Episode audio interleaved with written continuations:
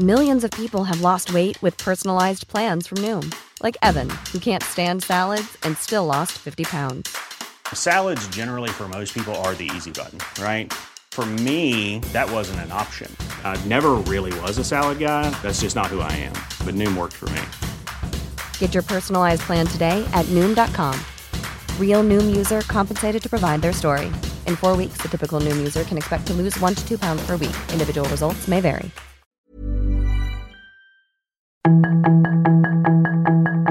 Tarde a tarde, lo que necesitas saber de forma ligera con un tono accesible.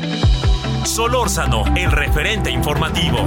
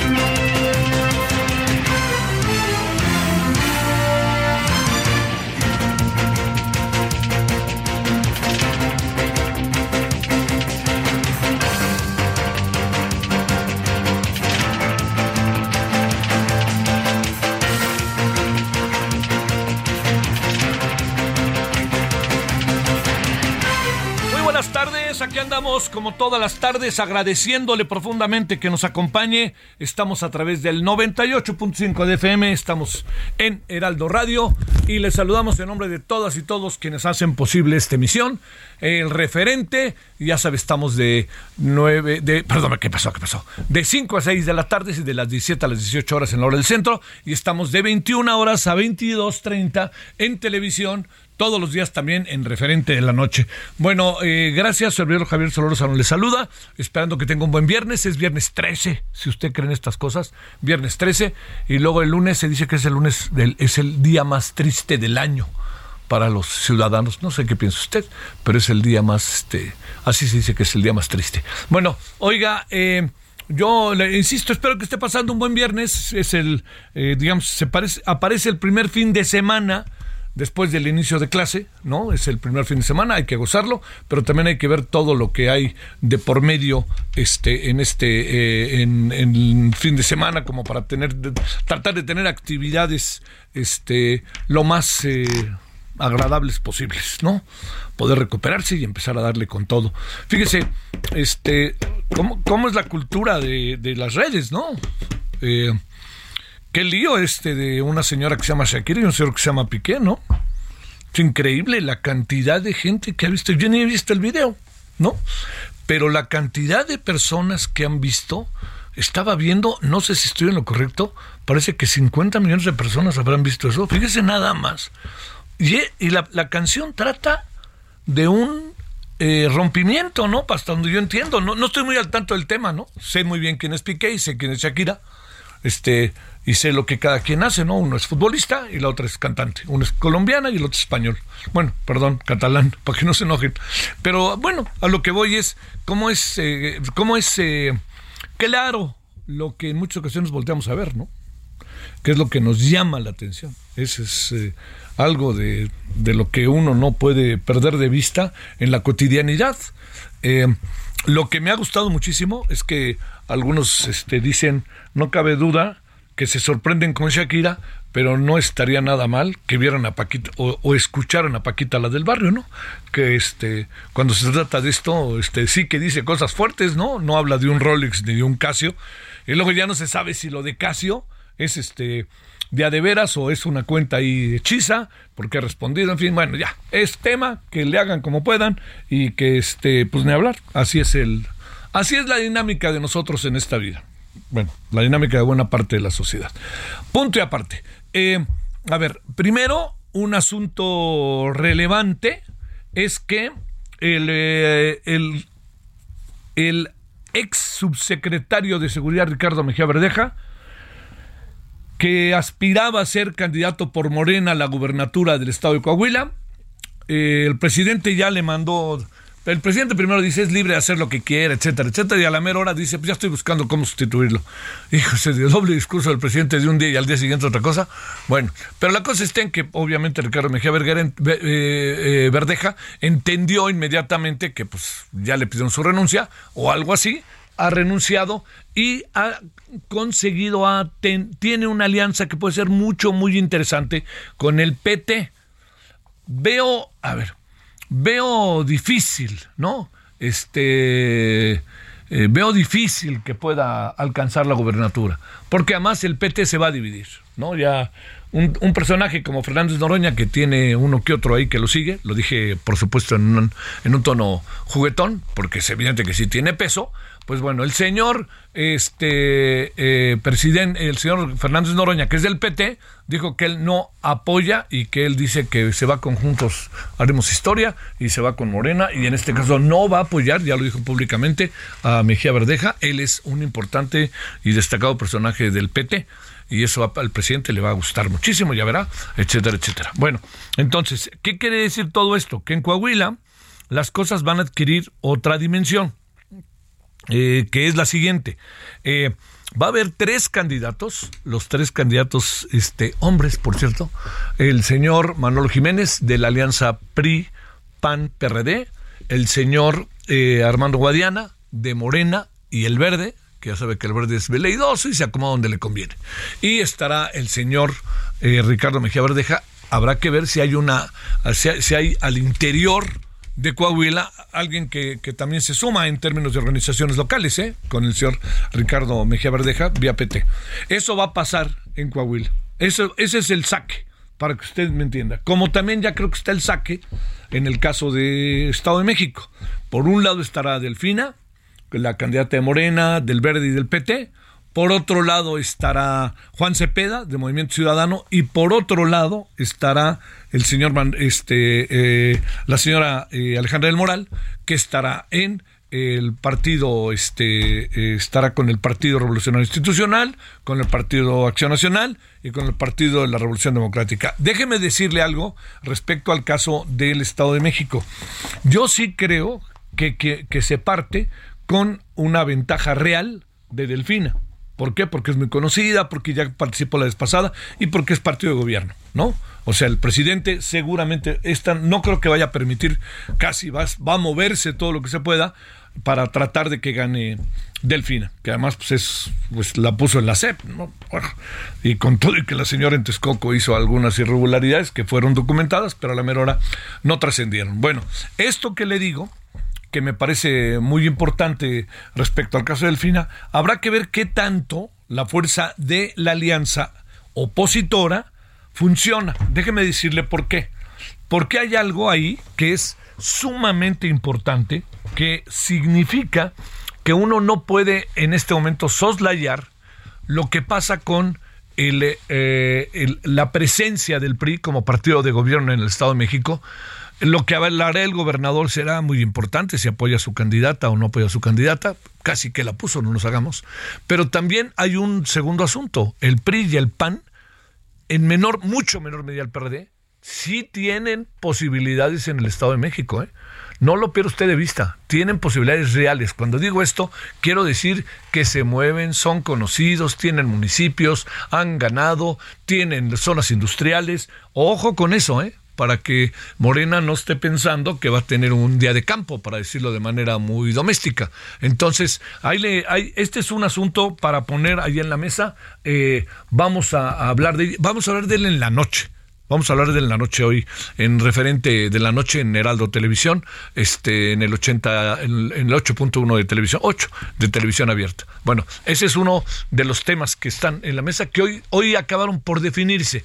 El caso de Mejía Verdeja en, el, en Coahuila se acaba de definir, yo creo que en las últimas dos, tres horas, ¿no? Y, y bueno, también junto con los que se van este, haciendo un lado, eh, los que se van este, separando de esa de, Mejía Verdeja, pero también los que se unen. Entonces, como sea, eh, sí creo, soy de la idea de que de que va a tener sus votos, ¿eh?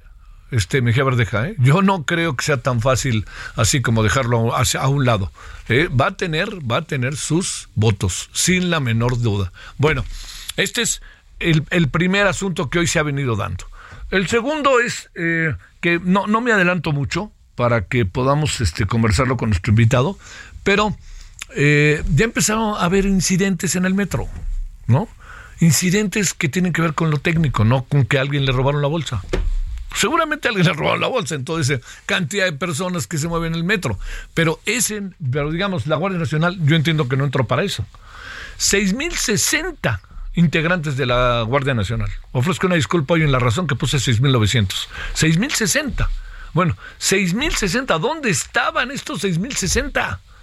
¿No sería mejor tenerlos en otro lado? Bueno, no me adelanto para que usted este, escuche la opinión de nuestros invitados, de nuestro invitado en un momentito más. Y bueno, y el otro gran asunto es que eh, sigue, aunque no, a ver, para decirlo claro, aunque no pese cotidianamente en la, discusión cotidiana, debido a que es un asunto que pareciera muy de, pequeños grupos en el, país, eh, lo que le quiero decir es, el tema de CONACIT es muy importante, muy importante. Eh, es increíble que, que echen a andar un proyecto, yo no lo quiero entender eso, echen a andar un proyecto sin consultar, cuando el trabajo científico es por principio de debate, de discusión, de escucharnos unos a otros, de plantear el asunto y debatirlo, ¿no? Entre los, entre los científicos. Yo le voy a decir algo que permítame decírselo por más obvio que sea, si no tiene inconveniente. Yo le voy a decir algo que, que déjeme reiterarlo. Todo, todo lo que nos rodea, todo. ¿Va usted en su automóvil? Piense en su automóvil. Todo lo que nos rodea es ciencia todo lo que nos rodea, la ropa, todo es ciencia. Tiene que ver con hombres y mujeres que se han dedicado a descubrir, a investigar, a ver. Todo lo que tiene que ver con las redes. ¿Usted cree que, a ver, ¿usted cree que los teléfonos celulares salieron de una ocurrencia? Eran cuates que estaban dándole y dándole y dándole y dándole, ¿no? Que estaban buscando qué hacer. Este micrófono, la ropa que traigo, mis anteojos, el reloj que traigo. todo lo que esté enfrente de nosotros es ciencia y se debe a la ciencia.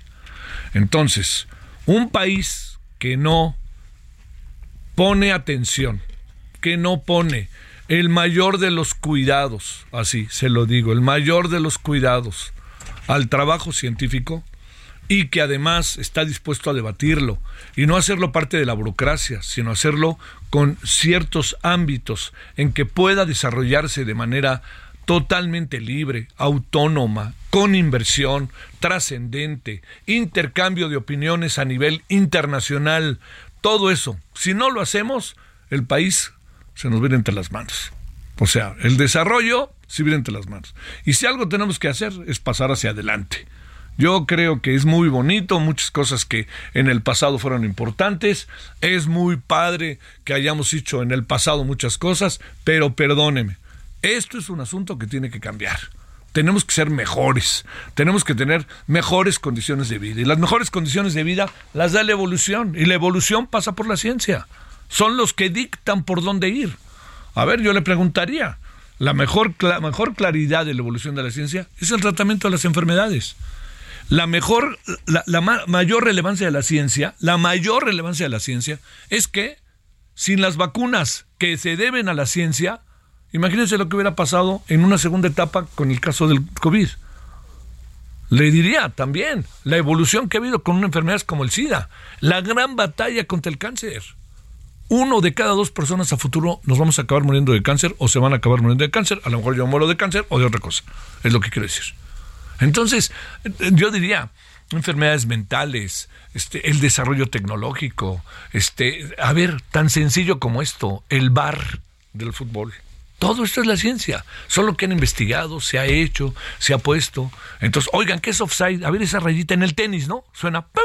¿Usted cree que se le ocurrió a alguien? Es un trabajo científico y nuestros científicos, ellas y ellas mexicanos, son maravillosos. Pero si los quieren hacer parte de la burocracia y los quieren hacer servidores públicos y ahora hagan ciencia en función de la 4T, estamos, lo voy a decir, ¿eh? jodidos. No vamos a avanzar. Ese es el problema. No vamos a avanzar.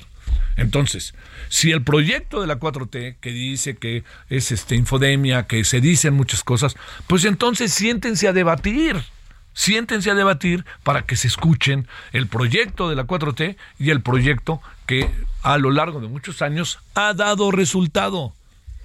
O sea, a mí me causa, la verdad que un poco de sorpresa de alguien allá dentro del CONACIT que diga, es que muchas cosas se hacen impositivamente, todas las decisiones en el CIDE, en la UNAM, en los cuerpos, en los eh, institutos de investigación científica en México, todos, todos pasan por un proceso de discusión interna.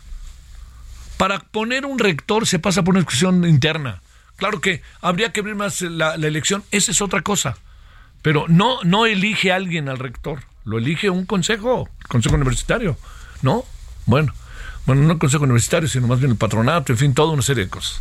Pero eso lo digo, no, no, no, no lo dice una sola persona, pues. Bueno, este, ahí andamos en eso. Yo le agradezco que nos acompañe como todos los días. Espero que tenga un buen viernes. ¿Sabe qué? Ha hecho frío, a pesar de que hay sol. Y le adelanto, va a ser frío en la noche, para que usted lo vaya considerando.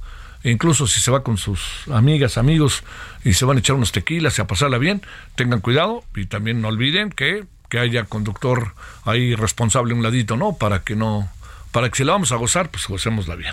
Bueno, 17-16 en la hora del centro. Agradecido estoy que esté con nosotros. Solórzano, el referente informativo. En Soriana, compra uno y el segundo al 50% de descuento en todos los vinos o licores. Soriana, la de todos los mexicanos. A enero 16, aplica restricciones, evita el exceso.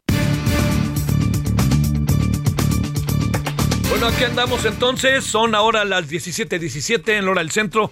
Pues bueno, hablemos de la Guardia Nacional. No hemos estado hablando, pero hoy no adelanté nada, pues sobre todo para escuchar a nuestro invitado, que es este Guardia Nacional y Metro, Erubiel Tirado, coordinador del Diplomado de Seguridad Nacional, Democracia y Derechos Humanos, allá en la Universidad Iberoamericana, en la zona de Santa Fe, en la Ciudad de Sí, todavía en la Ciudad de México, dije bien.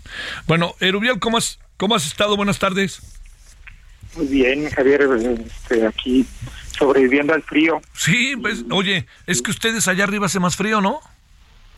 Sí, hace frío. Sí, allá arriba Las faltas de la ciudad también, sí. tú sabes, la, Ibero también. Como Claro, ya sí, Santa Fe son zonas altas, ¿no? Ya con rumbo a Toluca, que es frío, o a la Marquesa. Oye, a ver, déjame plantearte, este, Rubiel, eh, primeras impresiones. Este, hoy se presentaron incidentes técnicos en el metro, ya sabes, de problemas, pero tus primeras impresiones de colocar a 6.060 integrantes de la Guardia Nacional, que en un 80% de la Guardia Nacional son militares, ¿qué es lo que piensas de lo que está sucediendo a partir de ayer a las 2 de la tarde? Bueno, lo, primero que me llama la atención es precisamente la racionalidad que, que no necesariamente apunta hacia hacia un esquema de, de, seguridad, ¿no? Eh, entonces es, eso para, para empezar, sino que todo realmente apunta más a una racionalidad, yo digo entre comillas, una racionalidad política, ¿no? Este y que no ah, realmente eh, enmarca a un esquema de, de, pues, pues de seguridad. Tú, mismo estabas señalando hace rato ahí que hay cuestiones en las que se tiene que, que ver técnicamente la, la, la solución de los problemas o lo que se está afectando, ¿no? En el caso de, de nuestro transporte público es evidente que hay cuestiones que tienen que ver con no solamente con mantenimiento, con supervisión, con, con, la cuestión también de, de operativa técnica, ¿no? Que no tiene que ver con una seguridad este tradicional en términos de que si se está haciendo o no sabotaje, ¿no? Que prácticamente eso, a mí eso me preocuparía porque si esa es, esa es la, la realmente la, motivación o la razón de fondo por la cual emplazan a, a, pues a, a, la Guardia Nacional en, ese número eh, que, que, mencionaste de 6.060, que estamos hablando, dependiendo cuál sea nuestra práctica y la definición nacional de batallón, estamos hablando prácticamente como de, 10 batallones, ¿no? Claro. a lo largo del metro. Y, y, pues todavía iría más allá. Si, si hablamos en términos de seguridad, este, en una instalación estratégica, recordemos también que de, no, es nuevo, decir, la, la, la consideración de, de, de, la red de transporte público subterráneo o toda la red de transporte público del metro que, que se, se ha considerado desde el ámbito del, del, desde el CISEN, por ejemplo, lo que era el, grupo antiterrorista tenía esas consideraciones de, seguridad sobre este tipo de instalaciones, ¿no? Si ese es el criterio, vale señalarlo simplemente porque este, qué elementos tiene el gobierno para un emplazamiento así y desplazar, por ejemplo, la seguridad este, ordinaria que tiene la Ciudad de México, ¿no? Sí. Entonces ya de entrada ahí tenemos un, una, una dislocación argumental de fondo que si no nos lo dicen, pues a mí me preocuparía. Porque si no, nada más queda sustento político de que está construyéndose una narrativa para apuntalar este al gobierno de la ciudad, pero no precisamente a asegurar a, todos los que usamos el metro día a día. Claro, sí. A ver, oye, digamos, este, ¿qué, qué, cuándo se, cuánto tiempo más sería, pues, esta, este proceso que ha diseñado la señora Claudia Sheinbaum, en buena medida también como para, para este, quitarse otros dolores de cabeza que andan por ahí, ¿no? Este, que trae encima pero también y el propio dolor de cabeza del metro pero también te preguntaría eh, otra cosa este eh, el tema es de si el tema es de seguridad Erubiel, eh, o el tema es de la utilización de los servicios de inteligencia para saber lo que anda pasando allá adentro. Es interesante lo, lo cómo, cómo, lo está planteando y, y al menos lo que ha trascendido y lo que se sabe, no todo el personal de la Guardia Nacional emplazado a las instalaciones del metro tiene que ver con estrictamente la, eh, un operativo presencial, sino que también hay personal involucrado eh, en ciertas especialidades de investigación, que eso es precisamente lo que no, no se plantea en serio, ¿no? Este, ¿Cuáles son los elementos precisamente para, para eh, este emplazamiento de una investigación? ¿Bajo qué criterios? ¿Quién está liderando esto? ¿No? Seguro en la ciudad, es el gobierno federal, este, tiene alguna participación eh, el, el, órgano civil de inteligencia, ¿no? Que, pues obviamente, repito, esto no sería nuevo tratándose de una instalación estratégica. Es decir, estrictamente estamos también en la, presencia de, algo que no tiene precedentes, eh, yo, diría que en ninguna parte del mundo.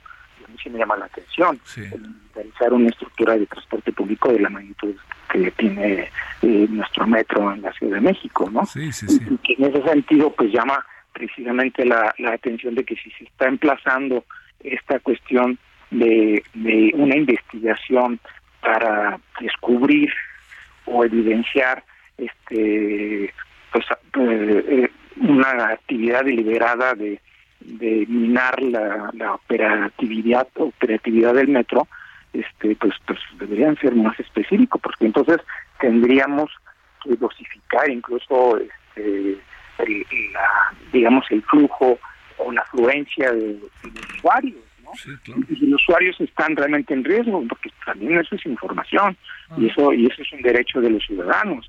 Es decir, si nos ponemos en la, en la tesitura de la seguridad, este eh, la, el mero emplazamiento de militares en, una red de transporte como el metro, pues es, es, seria, es preocupante.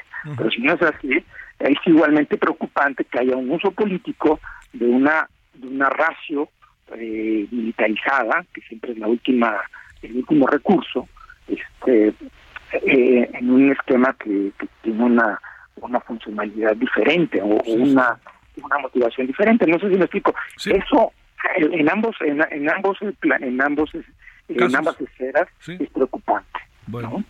Erubial te mando un gran saludo que tengas buen fin de semana. Igualmente Javier. Gracias. chao profesor investigador de la Universidad Iberoamericana en temas de seguridad nacional, de seguridad nacional, de democracia y derechos humanos. Pausa y regresaremos con la ciencia en la voz de alguien muy autorizado, Antonio Lascano.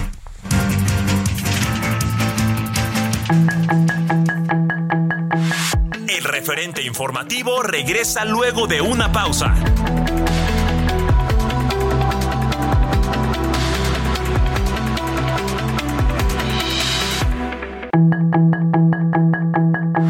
Estamos de regreso con el referente informativo. Hey, it's Danny Pellegrino from Everything Iconic.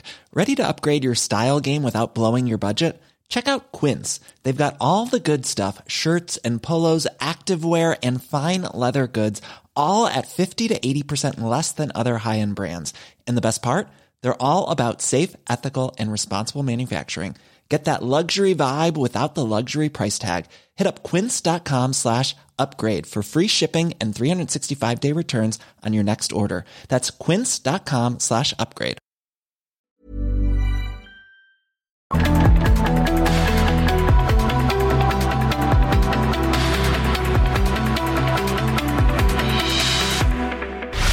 En el referente informativo le presentamos información relevante.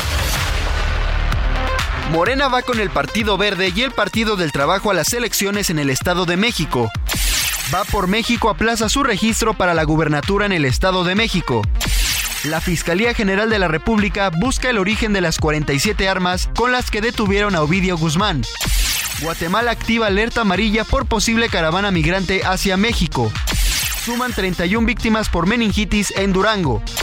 A partir del 15 de enero quedará prohibido fumar en lugares públicos en México. Hacienda vuelve a recortar el estímulo a las gasolinas por tercera semana consecutiva. Human Rights Watch acusa regímenes latinoamericanos de atropellos en su informe anual. Fiscalía indaga al presidente Joe Biden. En Soriana, el segundo al 50% de descuento en salchichas de pavo food, Swan o San Rafael en paquete. Soriana, la de todos los mexicanos. A enero 16, aplica restricciones. In the land of submarines, so we sailed onto the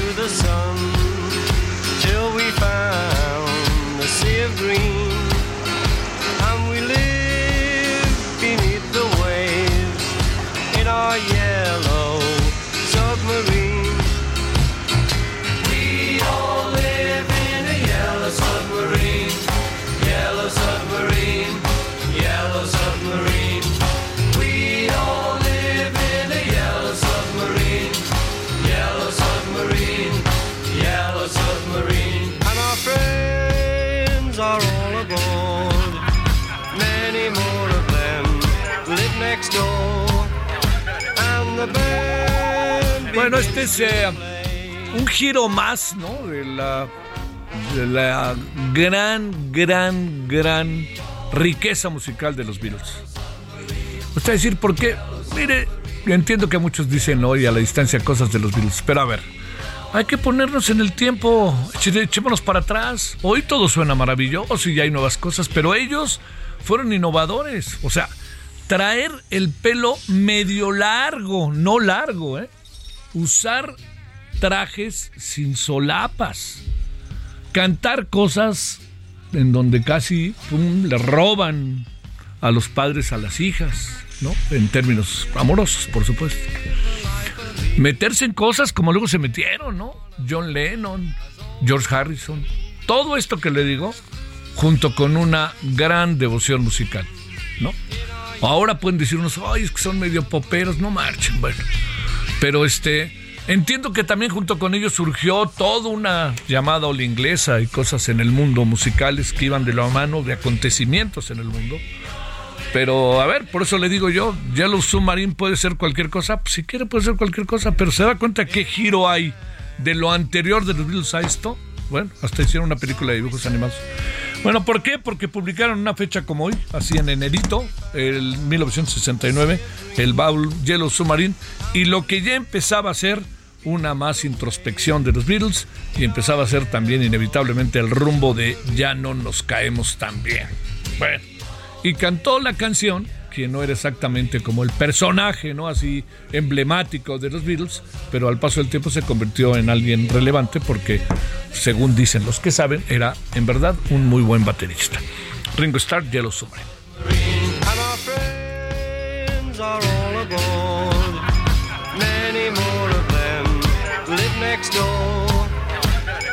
And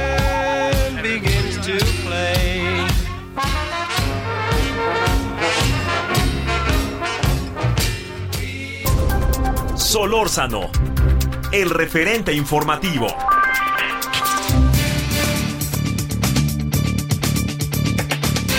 Le queremos agradecer a Antonio Lascano, Antonio Lascano, biólogo, científico mexicano, especializado en biología evolutiva y divulgador de la ciencia.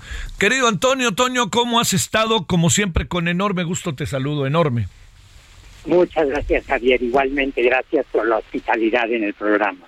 Eh, déjame plantearte eh, lo, primero. Anoche hablamos con Tonatiu Guillén, porque ya pues, por su artículo del domingo. En cualquier momento saldrá un artículo tuyo también sobre el tema. Hay una reacción de CONACIT, de la cual medio platicamos. Hay también un pronunciamiento de los científicos. Eh, se les acusa de infodemia, se les acusa de que es que están perdiendo privilegios y se enojan. A ver, yo diría, ¿cómo ponemos en perspectiva esto que hemos llamado adiós al CONOCIT y a los centros públicos de investigación? ¿Cómo ves las cosas un destacadísimo científico mexicano como tú? Es muy amable con los adjetivos, pero déjame invertir el, ese, ese tipo de adjetivos pero, eh, para decir que no existe precedente en la historia de la ciencia mexicana, en no, por más que le busques, no lo vas a encontrar, de que haya habido una administración como la de la doctora Álvarez Bulla que haya dañado tanto el aparato académico de nuestro país. Es impresionante. Comienzo con, por ejemplo, la destitución arbitraria, nunca justificada que hizo de directores de centros públicos de investigación, la imposición de autoridades que se demostró que han hecho plagios, como en el caso del CIDE, lo cual ha provocado un abandono de eh, mucha gente que encuentra en un ambiente en el que ya es imposible trabajar. Yo creo que estamos atestiguando el desmantelamiento del, del. Encontramos esas acusaciones nunca demostradas de contra 31 funcionarios y autoridades del CONACYT motivados básicamente por sus rencores académicos, por una actitud eh, de revancha que no tiene justificación alguna. Encontramos eh, intentos fallidos porque la comunidad demostró que era incorrecto para quitarle las becas a las estudiantes embarazadas que estaban haciendo estudios de posgrado. Y lo que para mí es el colmo de la desfachatez y el cinismo que no tiene forma de justificar es haberle dado el nivel 3 en el Sistema Nacional de Investigadores al eh, eh, fiscal de la Nación, al doctor Manero, a pesar de que había demostrado eh, sus, eh, sus plagios. Es decir, lo que tenemos es una atmósfera de hostilidad, de restricción en contra de la ciencia mexicana y ahora con la iniciativa de ley del presidente de la República que llega, por cierto, con dos años de retraso eh, y que no hace más que reflejar las obsesiones ideológicas de Elena Álvarez Bulla, lo que tiene es, en esencia, el deseo de controlar del todo en una forma centralista el presente y el futuro de la ciencia mexicana. Así de sencillo. A ver, este, eh, en, en el fondo, además de una estrategia, Antonio, se está discutiendo el sentido de la ciencia e incluso te preguntaría, ¿la definición del trabajo científico? ¿Te lo pregunto? Sí, absolutamente, absolutamente, porque ahora la... Mira, uno de los problemas que, para yo lo veo como un problema que subyace la propuesta de, del presidente, que es la propuesta de Elena Álvarez Bulla, es la de que existe un enfrentamiento entre eh, esta forma ideal en que ella y algunos del el conocimiento tradicional acumulado empíricamente que tiene un valor muy claro y lo que lo que es la ciencia que llama neoliberal eh, que es racionalista eh, que tiene componentes teóricos que eh, a la que está opuesto Elena Álvarez Bulla desde un principio cuando dijo que producía resultados inútiles con la llegada a la luna es decir, lo que tú tienes es esta visión, en el fondo maoísta, ¿eh? En el fondo maoísta, de que tiene uno que ir al pueblo para que el pueblo te diga cómo se acumula el conocimiento. Y perdón, pero yo soy hijo de la ilustración, ¿eh? Yo creo en el racionalismo, creo en las investigaciones abiertas, con controles, creo en una ciencia que debe ser participativa y no ciertamente democrática. No acepto la idea de que sea el Estado únicamente el que defina el futuro de la ciencia, empezando porque te garantizo que ni el presidente mismo puede definir lo que es ciencia ni ciencia neoliberal. Sí. Híjole, eso nos coloca en una posición muy difícil. A ver, eh, esta, eh, este planteamiento de hacer explícito el concepto humanismo eh, en el, eh, incluso en algún sentido, la ciencia social, Antonio, en el proyecto de CONACIT, ¿qué quiere decir? ¿Que eso no existía o qué? Bueno, en primer lugar, las humanidades siempre han sido contempladas como parte del el aparato académico mexicano y estaban contempladas siempre en el CONACYT. Eh, había una diferencia en cómo se evalúa la ciencia, eh, por ejemplo, las ciencias naturales y exactas, o cómo evalúa eh, la producción académica en el área de humanidades. Pongo un ejemplo muy concreto. En el área de ciencias naturales y exactas, ahora a mí me parece que esto se tiene que corregir, se evalúa en términos de los artículos que publica y es muy raro el investigador, la científica que pone a un lado su investigación de laboratorio, teórica, observacional, etcétera, para concentrarse en hacer libros. En el área de humanidades funciona distinto. Pero en primer lugar, el compromiso académico que tú ves de multitud de investigadores con los problemas nacionales es un reflejo precisamente de esa actitud humanista.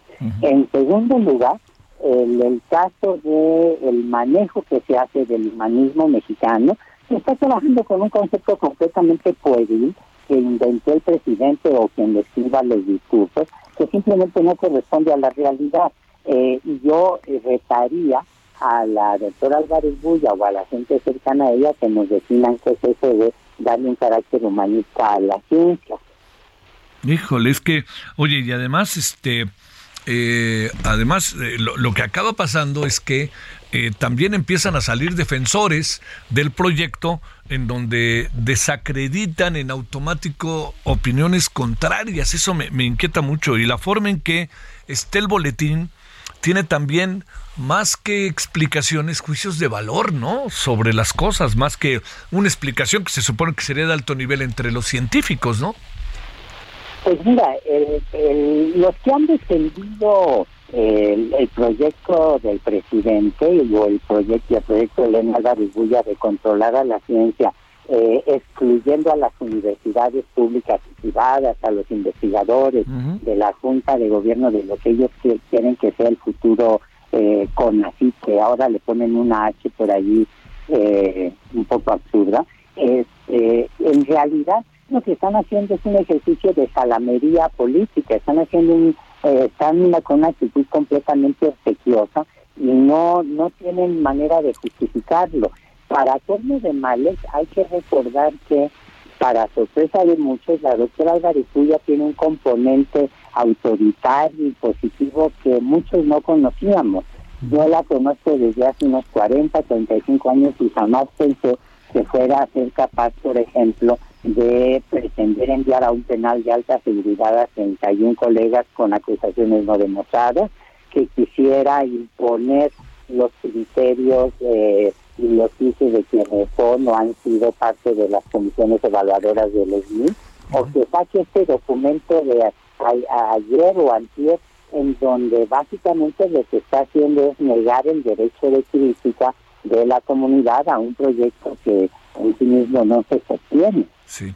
Oye, Antonio, hay un rumbo de las cosas, hay, para decirlo ahora sí que en términos de metodología, hay una ruta crítica de las cosas que, que, digamos que podamos vislumbrar que este es un proyecto que no va a pasar por la puerta de atrás, que puede ser debatido, que puede haber incluso un parlamento abierto, como lo hubo, este, en donde el canal del Congreso jugó un papel muy importante en el caso de la reforma eléctrica, en el caso de la reforma electoral. Eh, ¿Hay ahí algo o más bien van en el voy derecho y no me quito, Antonio?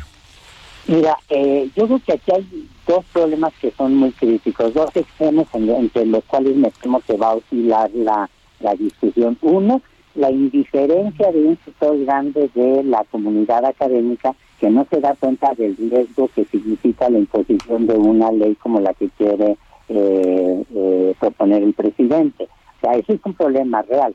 Eh, y en el otro extremo tienes esa actitud salamera, obsequiosa de la clase política que está acostumbrada a, antes lo hacían con el PRI, ahora lo hacen con Morena, están acostumbrados a pensar que es imposible eh, encontrar grietas epistemológicas, metodológicas, políticas en una propuesta que venga de, de la Casa Presidencial.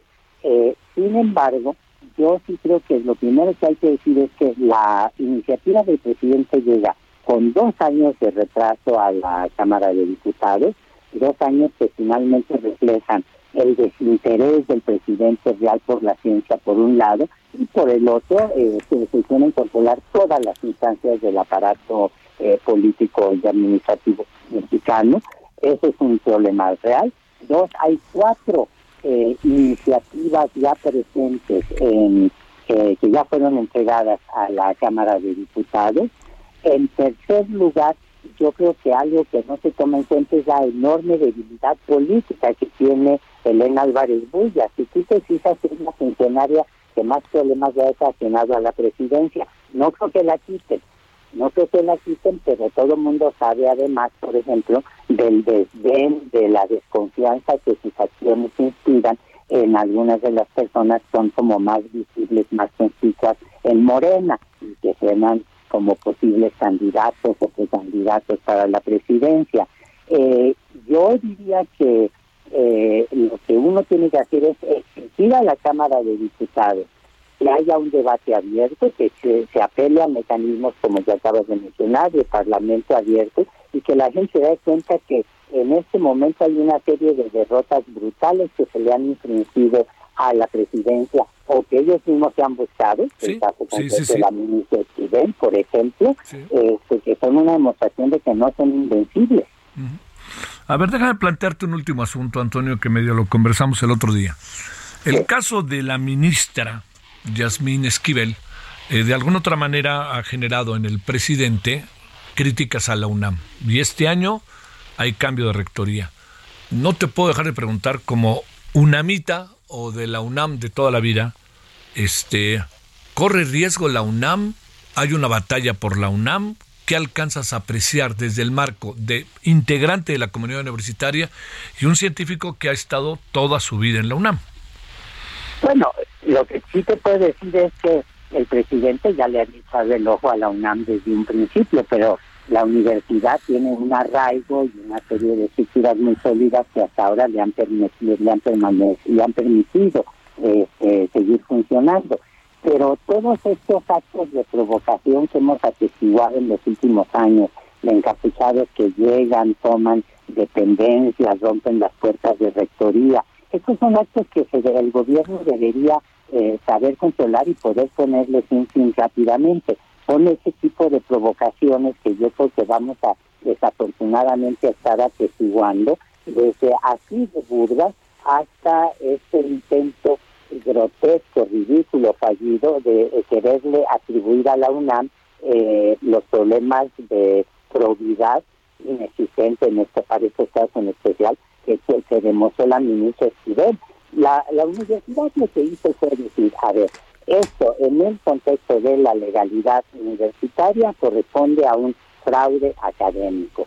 Eh, la universidad dice, eh, allí puede haber diferencia de opiniones, esto le toca a otra instancia al gobierno federal y resolver si la ministra puede seguir o no eh, siendo miembro de la Suprema Corte de Justicia, pero yo creo que es un caso en donde uno puede decir que tanto el, tiene culpa el que mata la vaca como el que le tira la pata como la vaca. Claro, claro. es decir, yo creo que la yo no me imagino con qué cara la ministra Esquivel se puede ver al espejo todos los días. Yo no me imagino con qué cara la ministra Esquivel puede llegar a la Suprema Corte de Justicia y ver a sus compañeros. No me, eh, lo que sí tengo muy claro es que cada día que ella permanece en la Suprema Corte de Justicia es una demostración de los errores políticos y la falta de voluntad de hacer las cosas transparentes de parte del gobierno del presidente López Obrador. Y parte del uso político efectivamente es una embestida más contra la universidad, de las muchas que estamos atestiguando en contra de las universidades. Déjame ser aquí muy radical. Yo creo que el desdén del gobierno por la UNAM no había alcanzado niveles tan fuertes desde la época de Echeverría o de Díaz Ordaz. Wow, wow, fuerte. Antonio Lascano, te mando un gran saludo y mi agradecimiento que nos diste parte de tu tiempo esta tarde. Al contrario, muchas gracias, un abrazo muy afectuoso y estar muy pendiente. Sí, sí que sí. Bueno, gracias Antonio. 17 con 50 en la hora del centro.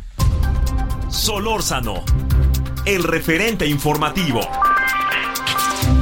Los deportes con Edgar Valero, porque el deporte en serio es cosa de expertos.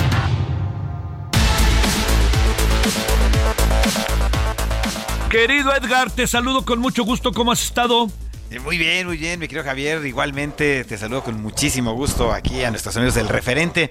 Oye, pues, ¿cómo estoy? Estoy mejor que la Federación Mexicana de Fútbol, Javier. a ver, ¿de qué, qué pasó? Porque, oye, he visto que hay un asunto de la, de la cuestión biométrica, pero también he visto que ahora hubo otra multa creo que del extranjero otra vez por el famoso grito, ¿no? Eh, sí, fíjate que, este asunto está de verdad eh, hasta para causar risa, porque eh, esta semana la Liga MX puso en marcha la operación de la famosa Fan ID y eh, platicamos con eh, el titular de esta, de esta responsabilidad en la federación y nos decía que trabajaron de la mano con el Instituto Federal de Acceso a la Información por el tema de los datos personales, Javier. Claro, claro. Eh, hasta ahí todo bien. Dije, oye, pues qué bueno, que, que sí, porque es un asunto muy delicado. Pero resulta que a consecuencia del grito homofóbico, la selección nacional el año pasado jugó dos partidos pues prácticamente a puerta cerrada, que fueron contra Costa Rica en enero y contra Panamá en febrero. En estos dos partidos se permitió el acceso controlado de 2.000 aficionados con el que estaban probando el nuevo sistema de registro e identificación de aficionados. Ah. Bueno, pero resulta que como lo hicieron mal, entonces en, un partido donde estaban cumpliendo una sanción internacional, ahora les cae otra sanción, pero local, Javier. ahora es el INAI el que los multa a la Federación Mexicana de Fútbol, pues porque se hicieron malas cosas. Pero lo que decíamos, eh, seguro cuando tú eras niño, te lo habrán dicho, lo habrás escuchado, eso que decían, no le pegues, enséñale, ¿no? O sea, no lo castigues, enséñale. Pues si lo estaban haciendo en beneficio de los aficionados y del fútbol mexicano para, para que eh, no se repitiera el asunto del grito homofóbico, no es posible que haces el intento hace un año casi, Javier, y ahora te salen con una multa un año después. Híjole, híjole, híjole. Oye, ¿y esto del Fan ID qué piensas de eso? Mira, eh, es una gran idea. Eh, platicábamos con el, insisto, con el responsable de, en la Federación Mexicana de Fútbol sobre este asunto, de la liga más bien. Sí. Eh, y sí tomaron las providencias. Es un proceso muy sencillo, lo haces en tu celular en cinco minutos.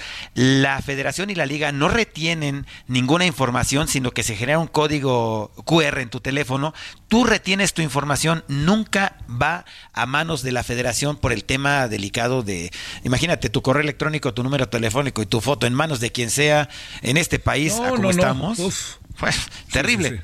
Entonces, va funcionando, ya se hizo la prueba piloto más en forma en el partido de Pachuca y Puebla la, semana pasada, en la jornada pasada, esto fue el lunes apenas, eh, y van a seguir trabajando y por etapas se va a ir implementando. Creo que es muy bueno, Javier, es muy bueno, hacía falta. Eh, eh, a ver, ahí supongo que otros países lo han hecho, ¿no? Eh, hay otros países, particularmente Inglaterra, que sí tiene registrados a todos los fans y los hooligans al parejo, después de que incluso varios aficionados de Inglaterra acabaron en el bote allá en Alemania eh, hace un par de años por los disturbios que provocaron y que no había forma de, controlarlos.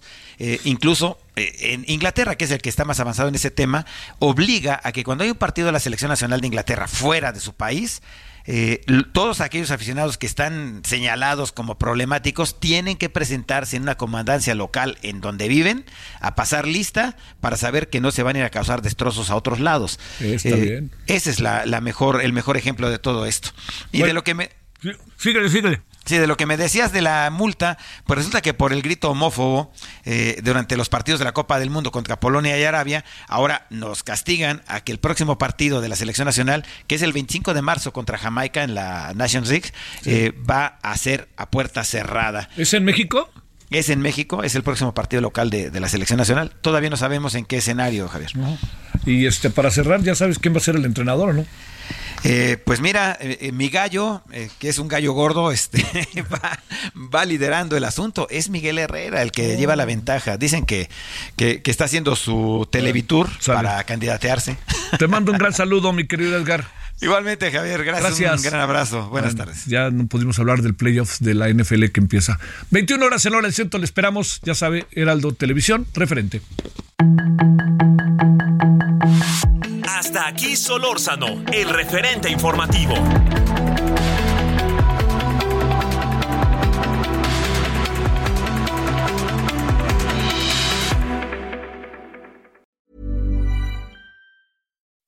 When you make decisions for your company, you look for the no brainers. If you have a lot of mailing to do, stamps.com is the ultimate no brainer. Use the stamps.com mobile app to mail everything you need to keep your business running with up to 89% off USPS and UPS. Make the same no brainer decision as over 1 million other businesses with stamps.com. Use code PROGRAM for a special offer. That's stamps.com code PROGRAM.